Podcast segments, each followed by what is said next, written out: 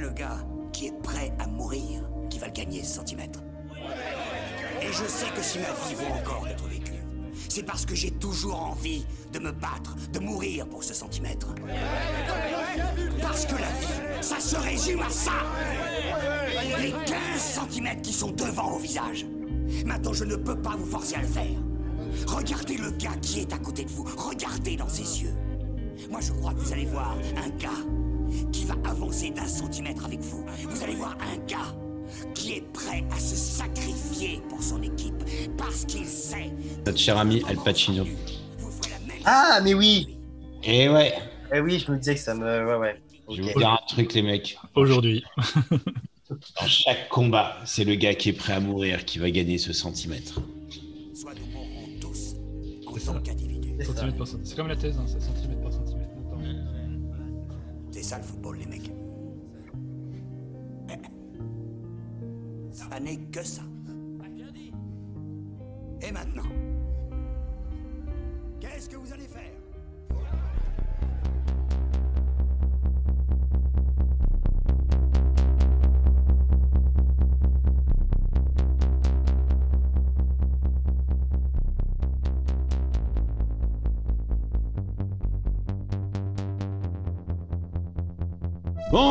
Bonjour tout le monde, bienvenue dans le podcast Douglas te motive. Je vous espère en forme.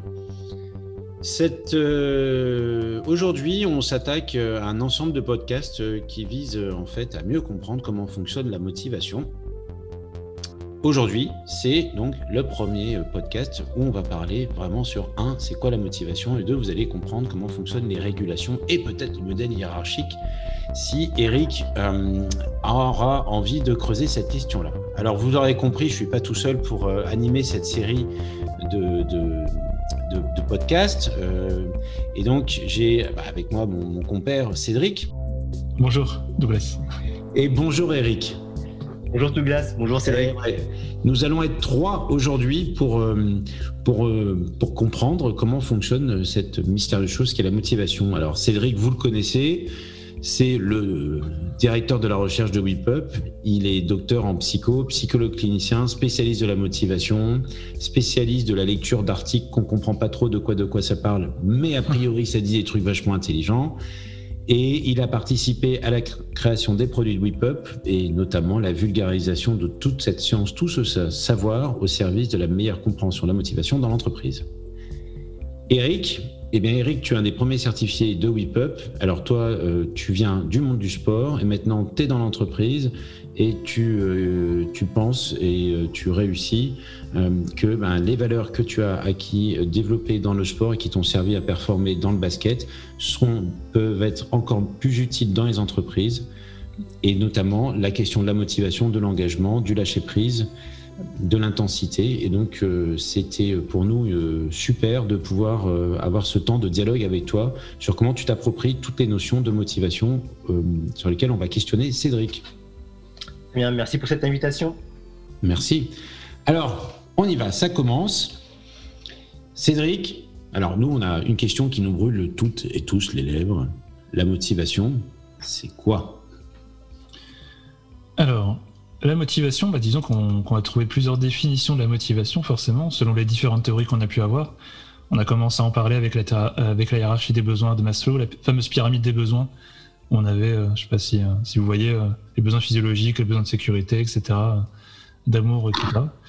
Donc après, il y a eu quand même pas mal de recherches qui ont été faites. On a une définition de, je crois que c'est Valorant, hein, dans les années 90, qui nous dit la motivation, c'est le déterminant essentiel du comportement humain puisque ça détermine le déclenchement, la direction, l'intensité, la persistance du comportement.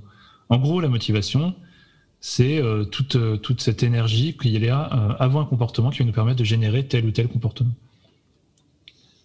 Ok, donc c'est euh, la euh, dans, mo- mo- mo- dans motivation, et après Eric, je te laisserai réagir par rapport à ce qu'expliquait Cédric. Il y a, euh, on entend deux mots, il y a motif et action. C'est un, peu, un ça l'idée, oui, c'est vrai. On peut, on, peut, on peut définir le mot comme ça. Alors, je suis pas sûr de l'étymologie euh, latino-grecque euh, d'où vient le mot motivation, mais en tout cas, il y a cette idée-là. oui. D'énergie qui amène à l'action, qui, qui soutient l'engagement dans un comportement. D'accord. Et, selon toi, il y, a, par rapport à la motivation, ça veut dire qu'il y a une bonne motivation, une mauvaise motivation, comme il y a un bon comportement, un mauvais comportement, notamment dans le cas du travail? Alors, bah, dans le travail, il y a des comportements qu'on aime faire, des comportements qu'on aime moins faire. Et euh, la motivation, donc on va la cadrer dans une théorie euh, qui, est, déjà assez ancienne, qui a une quarante, cinquantaine d'années, qui s'est basée sur différentes études à l'époque, qu'on appelait la théorie de l'autodétermination, donc par euh, deux chercheurs américains, Desi Ryan, qui est encore une théorie qu'on utilise beaucoup aujourd'hui, et qui va avoir cette approche socio-cognitive de la motivation en termes de déterminants sociaux et cognitifs. Donc cognitif, c'est tout ce qui est tout ce qui est lié à la pensée, à la vie intérieure, on va dire, et qui va qualifier cette motivation en quelque sorte selon les conséquences sur le bien-être psychologique. Donc en termes de, comportement aussi. Si j'ai une motivation d'une bonne qualité, une motivation autodéterminée, où je suis à l'origine de mes actions, où les raisons pour lesquelles je fais tel comportement, tel ou tel comportement sont plus ou moins intégrées, hein, ce qu'on va appeler la régulation, euh, alors on aura des conséquences euh, sur le bien-être qui seront plus ou moins, de la même façon, euh, positives, tout simplement. Donc plus le comportement, plus la motivation est autodéterminée, plus les raisons sont intégrées par rapport à mes valeurs, par rapport à ce que j'aime faire, et plus il y a des conséquences positives sur le bien-être psychologique. D'accord. Très bien. Et avant de parler du, bien-être, euh, euh, puisque c'est vraiment une notion que, que l'on retrouve beaucoup dans le monde de l'entreprise et puis dans notre société également, hmm. est-ce que tu peux nous expliquer qu'est-ce que c'est qu'une régulation, s'il te plaît? Oui. Alors la régulation, justement, c'est euh, les comportements sont plus ou moins intégrés. Il faut voir ça un peu comme, comme, comme un objectif d'appareil photo qui est plus ou moins ouvert. J'aime bien prendre cette comparaison. Plus, plus, il est ouvert, plus les raisons sont intégrées, plus il est fermé, plus les raisons sont externes à, à, nous. C'est pour ça que, que d'ailleurs, des Ryan, il parle de la théorie de l'autodétermination comme une théorie organismique. Donc organismique, ça veut dire l'organisme, c'est tous les comportements humains, c'est tous les facteurs biologiques, euh, sociaux, euh, bah, culturels même, qui peuvent améliorer ou non euh, bah, l'engagement et le bien-être par le biais de cette motivation plus ou moins autodéterminée. D'accord. Donc ça signifie, si je te comprends bien, Cédric, que la motivation, elle est vraiment propre à chacun. Et quand on est dans le monde du travail, le management doit-il s'adapter à cette motivation qui est dû au cas par cas, ou alors le management doit ne pas, ne pas s'adapter à la personne, enfin, du moins à l'équipe, et proposer son management standard bah, Il va y avoir des éléments qui, sont plus liés à un aspect plus, euh, personnel, lié à la personnalité, euh, à comment est ma motivation en général, par exemple. Une espèce de motivation, je sais pas, trait en quelque sorte, de comment est ma motivation. Puis il y a aussi des facteurs externes qui vont influencer cette motivation, qui vont entrer en, en interaction avec notre motivation euh, personnel, on va dire, en quelque sorte. Et donc, c'est des facteurs qui peuvent être liés au travail, comme des situations qui peuvent être plus ou moins contraignantes, des situations où j'ai plus ou moins de liberté, des situations où j'ai plus ou moins de feedback, qui vont donc influencer directement ma motivation, et donc qui vont modifier un peu cette autodétermination au niveau de la motivation, et donc avoir des conséquences plus ou moins variables sur le bien-être et sur la performance, puisque le bien-être, on voit que dans euh, de la théorie comme la théorie happy productive, euh, des théories liées un peu à la psycho du travail, un bien-être psychologique va être associé à une meilleure performance et une meilleure croissance tout simplement euh, dans le cadre de l'entreprise. D'accord, très bien. Et quand tu parles de la notion euh, d'API euh, productif, ça veut dire que l'entreprise doit se concentrer toujours de manière quotidienne sur le bien-être du salarié? Alors ça peut toujours être intéressant, bien sûr il y a des facteurs de performance qui sont importants, mais le bien-être reste primordial quand on sait que par exemple le burn-out ou toutes les, les, toutes les maladies qui peuvent être liées au burn-out ont un coût considérable pour les entreprises surtout en ce moment quand on parle de confinement, de télétravail, etc., où il y a des facteurs de changement super importants, de transformation digitale, donc des facteurs qui peuvent générer euh, de la fatigue, qui peuvent générer des grandes baisses de motivation. Donc il est important de se concentrer sur le bien-être par le biais de la motivation, par exemple, au travail. D'accord. Et euh, je vais prendre un exemple, Cédric. Vas-y. Je suis dans le recrutement. J'ai beaucoup de, chefs d'entreprise qui, essayent de trouver des, salariés qui correspondent aux valeurs et à la culture de leur entreprise. Hmm. Et on va dire qu'une fois sur deux, le dirigeant ou le manager me dit bah, cette personne n'est pas motivée. Alors, est-ce que c'est dû à la personne ou est-ce que c'est dû à l'environnement de travail? Bah, Il y a un peu des deux. Alors déjà, euh, pas motivé, euh, beaucoup motivé, on est dans des termes quantitatifs, alors que c'est vrai que dans la théorie de l'autodétermination, on va être plus sur une approche qualitative de la motivation en termes de qualité.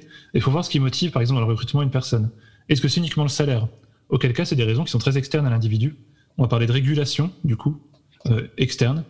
Et donc, il va y avoir des conséquences euh, et des comportements moins autodéterminés, des conséquences euh, moins positives sur le bien-être.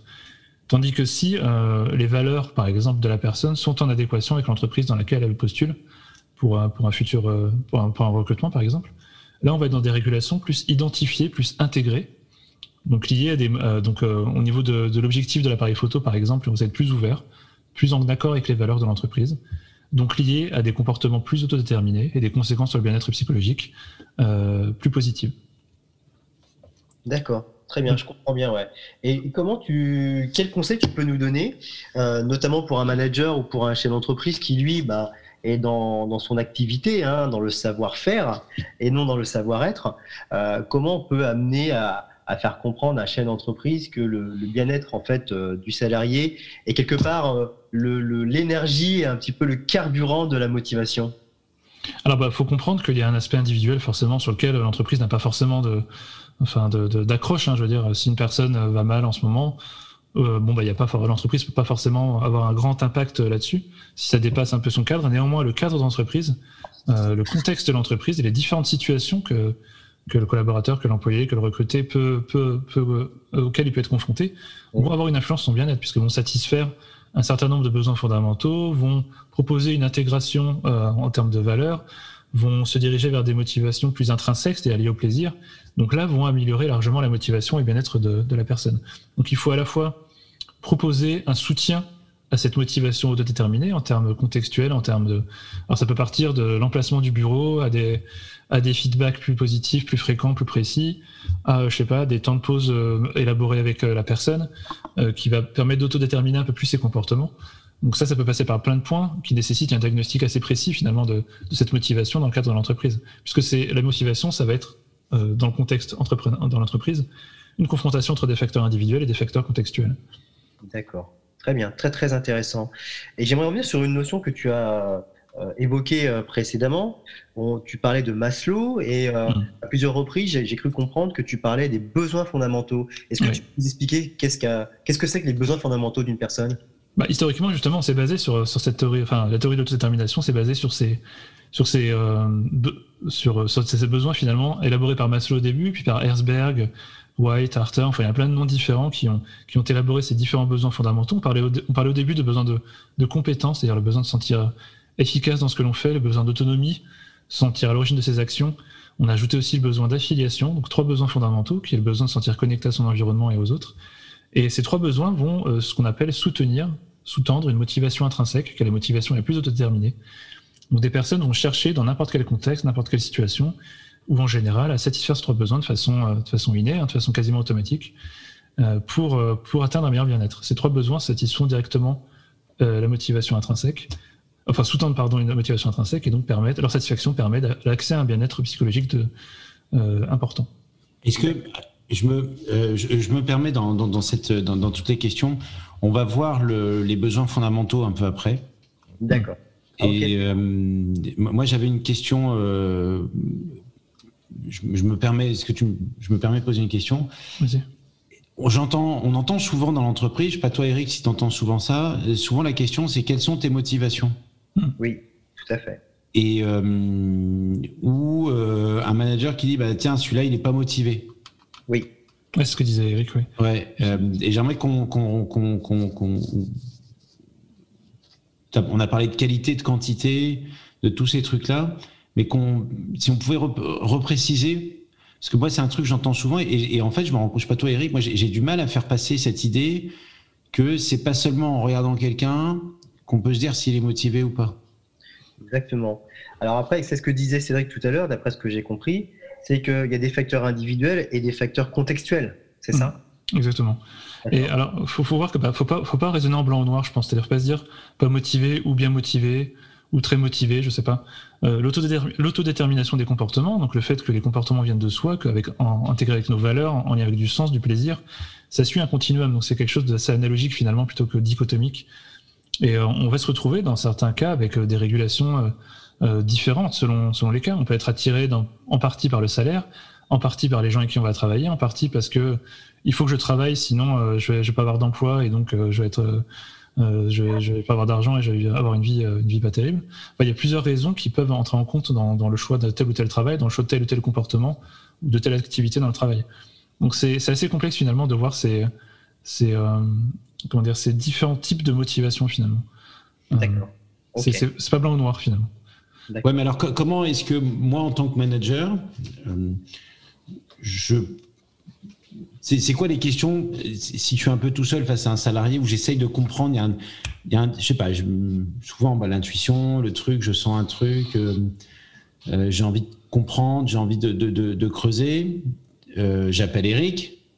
Eric, il va me dire, bah, tu vois, qu'est-ce que Eric pourrait me poser comme question pour m'aider à comprendre comment, comment va son salarié? Alors, bah, on euh, la plupart des motivations, si on fait un classement un peu des différents types de motivations euh, chez, les employés, il relève que la première, c'est le, sens au travail, donné au travail. C'est pas forcément le salaire, d'avoir une augmentation, euh, je sais pas, d'avoir un baby-foot dans la salle de pause. Ce qui est important, c'est d'avoir du sens. Donc, il faut s'interroger sur le sens. La régulation identifiée, qui fait partie de la théorie de l'autodétermination, euh, c'est la régulation qu'on retrouve quand même le, plus dans la motivation au travail identifier, intégrer en harmonie avec les valeurs, avec des buts importants qui ont du sens. Donc il faut interroger sur ce sens finalement. Il ne s'agit pas de dire oui, est-ce que, est-ce que ton salaire est bon par exemple pour un manager? Est-ce que tu veux que je t'augmente? Non. Pourquoi tu fais ça? Pourquoi euh, Quel sens tu donnes à tes actions? Euh, Alors euh, bon, bien sûr, ça dépend du contexte aussi. Mais quelles sont les raisons que tu fais ça? Est-ce qu'il n'y a pas des choses que je pourrais améliorer pour te laisser peut-être plus, plus de liberté, que tu puisses plus mettre en avant tes compétences, que ça soit plus en lien euh, avec euh, ce que tu peux faire finalement au niveau du travail. Est-ce que je peux lâcher un peu la bride? Voilà, c'est un dialogue qui se crée avec, euh, avec la personne directement, puisqu'il faut pouvoir individualiser aussi la demande motivationnelle, j'ai envie de dire. C'est-à-dire, chaque personne va avoir un, une motivation qui peut être différente, et il faut pouvoir individualiser ce côté-là. D'accord. Donc ça, ça, nécessite effectivement de la part du management beaucoup plus de motivation, ce que tu appelles des feedbacks, j'imagine? Par exemple de, communication, j'ai dit, pardon, de, oui, de communication, pardon. Et mhm. à la fois, quand tu parles de but, c'est euh, est-ce qu'il faut euh, à la fois remettre en cause ou mettre à jour euh, les défis, les challenges pour le salarié? Alors ça, c'est une c'est une voie intéressante, par exemple. Qui dit challenge dit, par exemple, besoin de compétences. Mais la personne, par exemple, elle, peut ne pas être obligée de le faire, auquel cas on satisfait un peu le besoin d'autonomie. on peut lui indiquer du sens, auquel cas on va booster la régulation identifiée, qui va qui va comment dire, être synonyme d'une meilleure autodétermination des comportements. Donc, euh, en proposant quelque chose, un objectif, euh, il faut pouvoir réfléchir à ce que ça, ce que ça, le traduire en termes motivationnels et ce que ça va apporter euh, à la personne. Quoi. On est, dans l'autodétermination, on est toujours entre le je veux versus le je dois finalement. Soit je veux faire les choses parce que je peux les faire, ou alors est-ce que je dois faire les choses, je suis obligé de les faire parce qu'on me l'a imposé, alors que j'ai pas du tout envie de les faire, que ça n'a pas de sens, que c'est que voilà, c'est, j'ai pas envie de le faire. Ok effectivement, je comprends que là, le, management dit euh, tu dois faire ça parce que tu es dans mon entreprise. Voilà. Et ça. Et euh, bah, d'un autre côté, on a le salarié qui dit bah ouais, mais moi, je veux bien travailler dans cette entreprise, mais je ne veux pas faire ça. Tu ne hmm. m'écoutes pas. Euh, d'accord. Donc finalement, ce serait de créer une passerelle entre le salarié et le management pour mieux se comprendre, si j'entends bien. C'est clair. Bah, les, feedbacks, alors souvent, on a l'impression que les feedbacks, c'est le manager qui doit faire un feedback au manager. mais ça peut marcher dans les deux sens en fait. Il hein. faut essayer d'horizontaliser un peu ces, relations entre feedback, de feedback. Ça permet de mieux se comprendre, hein, tout simplement, c'est d'ouvrir un dialogue dans les deux sens. Et euh, bon, il ne s'agit pas du manager de balancer tout sur le manager ou, l'inverse, mais d'être précis, bah, préférence positive, mais c'est parfois tout n'est pas positif, mais d'être surtout précis dans les feedbacks qu'on fait, ce qui permet d'avancer et d'avoir des, des, stratégies de gestion de problèmes bien centrées sur le problème pour le coup. D'accord, très bien, je comprends bien. Je me permets de revenir sur euh, quelques je dirais, euh, définitions ou quelques quelques concepts que, que Cédric a, a énoncés. Tu as parlé tout à l'heure de régulation identifiée, mm. de régulation euh, intégrée, introjectée. Est-ce qu'on peut faire un tour d'horizon de ces, euh, de, de, ces définitions, de ces concepts ah, bien sûr, bah, comme je disais tout à l'heure, je ne sais plus si je l'ai dit, mais cette autodétermination dont je parle depuis tout à l'heure, cette qualité de la motivation, plus ou moins autodéterminée, elle suit un continuum. De façon analogique. Donc, imaginons qu'il va de 0 à 1, je sais pas. Bah, il y a 0,1, 0,2, 0,3. Enfin, voilà, c'est analogique, c'est pas blanc ou noir. Et donc, ces régulations, si on retrouve différentes régulations. par exemple, euh, au plus bas de l'autodétermination, donc avec une absence d'intentionnalité, de, quoi. Il n'y a pas, de causalité, que ce soit interne ou externe. C'est la motivation en un seul mot, avec le A privatif. On a vraiment une absence de régulation pour le coup. C'est-à-dire, euh, l'appareil photo est, complètement fermé. Il n'y a, euh, a pas de, comment dire, de granularité entre les deux, euh, d'éléments de, motivation. Là, c'est, euh, je me permets de, avec jump in, euh, comme on dit, c'est quand, tu vois Eric, là, c'est vraiment à motivation, c'est je suis sur mon canapé, j'ai aucune raison de me lever pour aller bosser. D'accord. Et donc, est-ce que c'est un état un peu de, de burn-out, de, de, dépression, de comment vous pouvez la T'es pas super. C'est, bah, c'est, disons que par rapport au travail, c'est pas l'idéal, c'est sûr. Si, si tu dis, bah, j'ai envie d'aller bosser, je préfère regarder Netflix. Alors, comme je dis souvent, on va avoir une motivation très autodéterminée à regarder Netflix, mais ça sous-entend que, bah oui, il y a une motivation au travail et c'est ça dont on parle. Donc, euh, alors, je dis pas que Netflix est lié au travail ou quoi que ce soit, c'est, c'est pas ça, mais c'est juste, bah oui, on va chercher à compenser nos besoins fondamentaux aussi, à chercher à, avoir une, une, motivation qui est à motiver à un niveau, enfin, une régulation qui est à motiver, pardon, euh, peut-être euh, motivé pour autre chose. D'accord. Ça, veut dire qu'en fait, il n'y a rien du tout, si je, me permets de vulgariser, il euh, n'y a rien du tout qui me, me, pousse à me lever de mon canapé pour aller bosser. Même pas le salaire, rien. C'est ça, à motivation. C'est vraiment, bah, je, enfin, on traduit ça, on retrouve même dans les systèmes, dans les, certains questionnaires, c'est je m'en fous. Oui, c'est je m'en fous. C'est je n'irai pas. Mais alors, je m'en fous, je m'en fous du travail, je m'en fous du salaire, mais il y a des personnes que je, par exemple, que j'ai côtoyées dans le monde du recrutement et dans le monde de l'entreprise, qui bah, finalement s'en foutent, mais font quand même leur travail. Est-ce que c'est de la motivation, ça ou pas? Alors du coup, on va peut-être pas être dans la motivation, mais on va, on va augmenter un peu dans l'autodétermination. On va être dans la motivation qui reste extrinsèque, hein, quand même externe, et on va être dans une régulation qu'on appelle externe, c'est-à-dire on va faire face euh, soit des pressions externes, soit on va vouloir une récompense, éviter une punition, par exemple. Donc euh, le salaire, bah, je bosse pour le salaire.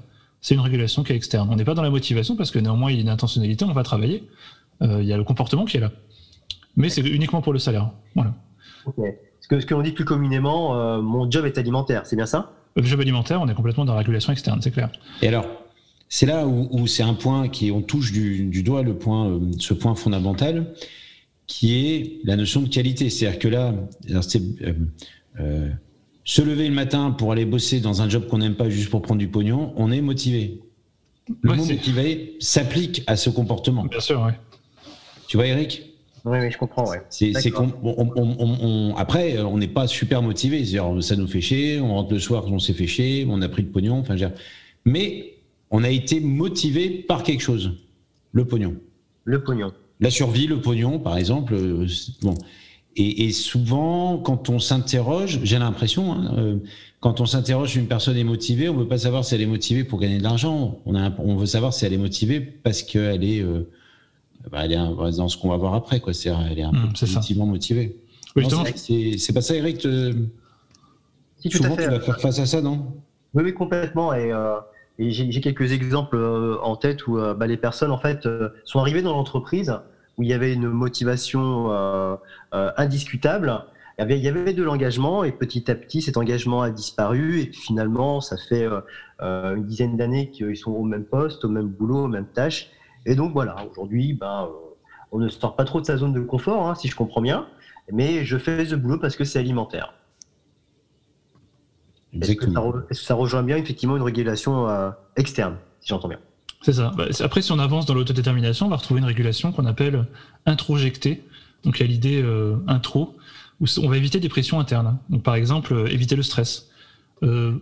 protéger son ego, par exemple.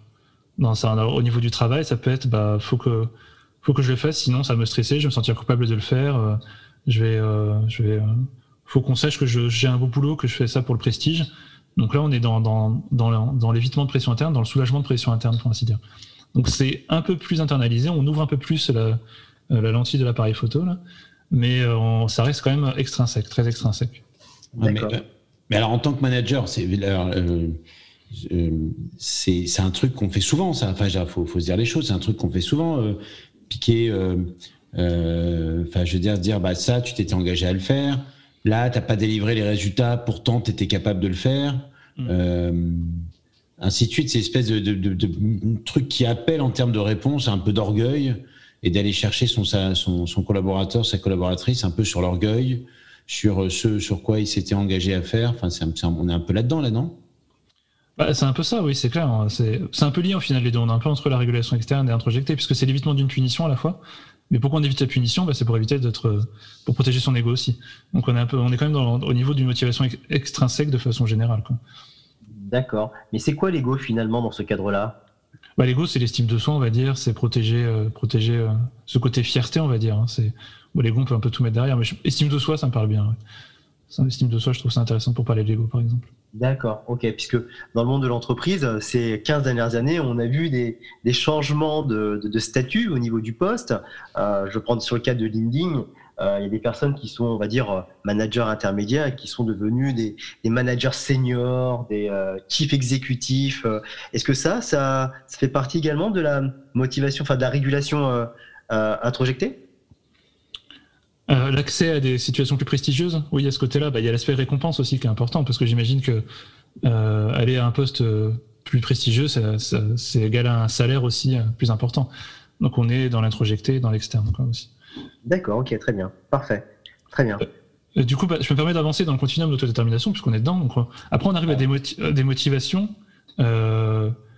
avec des raisons qui sont plus internes finalement. La régulation qu'on va appeler identifier, on va être sur des buts euh, qui vont être importants, qui ont du sens. Donc, par exemple, la, valeur travail dont on, entend un peu parler, c'est souvent ça. Donc, euh, les contraintes imposées vraiment par l'environnement, par le contexte travail, sont comprises par la personne et elles deviennent importantes pour soi, en accord avec, vraiment euh, tout ce qui est tout ce qui est lié à des buts vraiment importants. Et c'est très très lié à la régulation intégrée qu'on retrouve après, où là c'est vraiment en harmonie avec les valeurs et l'identité. Donc par exemple le bénévolat, on n'a pas du tout de salaire, on va travailler gratuitement, parce que c'est vraiment en harmonie avec les valeurs. Si je fais du bénévolat pour telle ou telle association, par exemple, ou il y a différentes, euh, différents bénévolats possibles, on poursuit le comportement parce qu'il y a certes une utilité instrumentale quand même, on, fait pour quelqu'un d'autre, euh, mais euh, il y a quand même un aspect lié aux valeurs qui est important. Tandis qu'identifier qu'elle est plus au travail, on, perd un peu le caractère spontané finalement, parce qu'on doit aller au travail quand même, on doit être présent, je sais pas, à 8 heures au travail par exemple, il y a quand même des règles importantes à suivre, mais qu'il y a des buts importants. C'est par exemple important de faire des études pour avoir un travail plus tard c'est lié à des, aspects importants du travail. Mais c'est pas non plus euh, du pur bénévolat. Quoi. Alors je, vous propose qu'on euh, coupe, parce qu'on on est arrivé, euh, ça va faire 20 minutes, et c'est alors c'est passionnant, et je pense que on va continuer sur la, dans le deuxième épisode sur la, régulation interne, si ça vous va, et de raconter comment est-ce qu'on arrive à enrichir cette régulation interne en satisfaisant des besoins fondamentaux. c'est une bonne, bonne, transition, je trouve. ok.